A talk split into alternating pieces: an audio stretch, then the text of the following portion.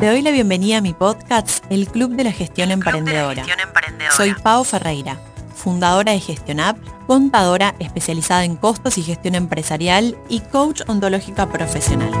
Desde GestionApp ayudo a emprendedores y pequeñas empresas a ordenarse y descubrir el potencial de sus números para tener un negocio próspero y seguir creciendo con tranquilidad económica.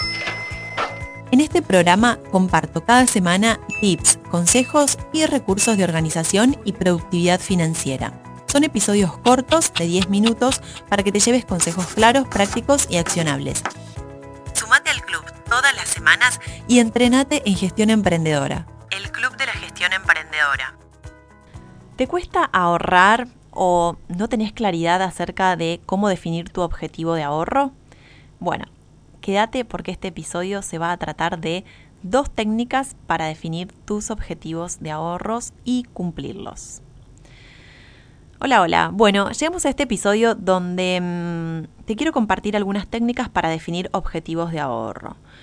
La mayoría de las personas, no digo que sea tu caso, lo que hace es ahorrar luego de gastar, cuando lo que en realidad corresponde es ahorrar antes de gastar. Es como el principio de poder pagarnos primero a nosotros mismos.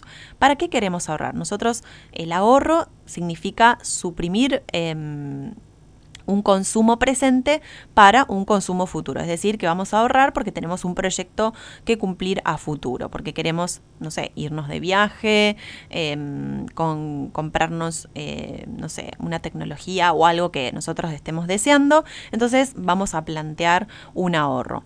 ¿De dónde se desprende el objetivo de ahorro? Primero, el primer objetivo es nuestro objetivo de facturación o de ingresos mensuales. Si sos empleada en relación de dependencia o sos emprendedora, yo creo que hoy eh, mi comunidad está formada la mayoría por emprendedoras, pero también hay gente que eh, todavía está en relación de dependencia, entonces ahí es más fácil, tenemos un monto de ingresos mensuales y podemos definir un ahorro.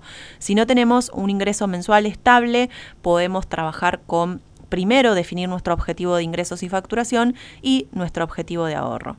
Hay una estadística que eh, te la quiero compartir, que tiene que ver con un poco la cultura latinoamericana, que hace que este, estemos Mm, como educados para gastar y no para ahorrar.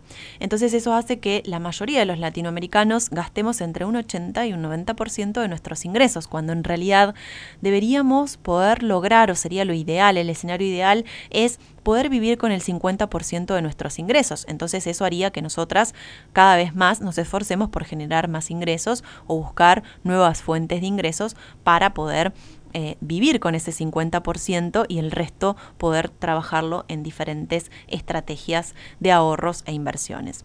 Entonces, te pregunto, ¿a qué no puedes ahorrar 5 mil pesos? ¿A qué podés lograr, mejor dicho, 5 mil pesos este mes? Anímate a lograrlo. La idea es que vos te fijes o un monto fijo o un porcentaje de tus ingresos. Si te estableces este objetivo, lo que vas a hacer es obligarte a pensar mejor cada gasto y también te vas a recompensar con más dinero para avanzar hacia esos proyectos que vos tenés en este futuro. Entonces, para ese objetivo de ahorro que vos te definas, que puede ser un monto fijo o un porcentaje, como te comenté, puedes implementar estas actividades. 1 separar una parte de tus ingresos del mes anterior o del que hayas cobrado en la última quincena. Acá hay que ver bien cómo eh, es tu flujo de ingresos en el caso de que seas emprendedora, porque nuestros a veces no cobramos todo el sueldo al principio. Lo ideal es que sí, que cobres tu sueldo al principio, ¿no? Y ahí vas a separar una parte de tus ahorros. Ese ahorro puede estar dentro de tu sueldo emprendedor o bien puede estar definido también con la facturación general de tu emprendimiento. Y lo que vas a hacer es mantenerlo fuera de tu economía diaria. Esto lo vas a poder, por ejemplo, colocar en un sobre si es efectivo o puedes poner una parte en un plazo fijo. Y eso va a hacer que vos tengas menos dinero disponible para gastos impulsivos o no planificados y te verás forzada a lograr que las cuentas cierren sin tener que tener en cuenta ese ahorro. Esa es una técnica. Y la otra técnica es que separes un poquito todos los días. Muchos poquitos hacen mucho, dice el dicho. Si te resulta muy difícil por ahí separar una porción grande de tus ingresos, pone un billete por día en una alcancía, en un frasco lata. Por ejemplo, si ahorras Em, mil o dos mil pesos por semana, en un año quizás tengas suficiente para comprar una computadora o una herramienta de trabajo que te permita avanzar en tu emprendimiento. Bueno, eh, estoy un poco perdida con los precios de las herramientas. Disculpen si es el cálculo que ustedes puedan hacer de esta, de, esta, de esta recomendación que les hice. No alcanza para la computadora que ustedes quieren. Puede pasar, puede pasar. Em, pero fíjense que si ustedes ahorran, o por ejemplo, 500 pesos por día o 1000 pesos por día en el mismo tiempo, van a poder juntar capaz también el capital inicial para eh, arrancar con un negocio o poner un plan de marcha de o poner en marcha un plan de inversiones para crecer en su negocio. Atenti, yo no te estoy pidiendo que guardes los ahorros bajo el colchón, bajo ningún concepto, porque, como ya sabemos de público conocimiento, la inflación es nuestro principal enemigo, es el principal enemigo de las finanzas. Em, Así que lo que puedes hacer es, como ya te digo, poner un plazo fijo, eh, comprar criptomonedas, em, después puedes hacer un fondo común de inversión, em, conservador, por ejemplo, que te dé una renta fija, eh, comprar dólares de acuerdo a lo que te alcancen, dólar MEP, eh, dólar bolsa, dólar em, DAI, criptomonedas DAI que mantienen, bueno, hay un montón de herramientas para conservar el ahorro. Pero lo primero es, lo primero, poder definir ese objetivo. Y con el ahorro que, que, que vos definas, entonces, bueno, eh, comenzar en este caso a invertirlo para que no se desvalorice.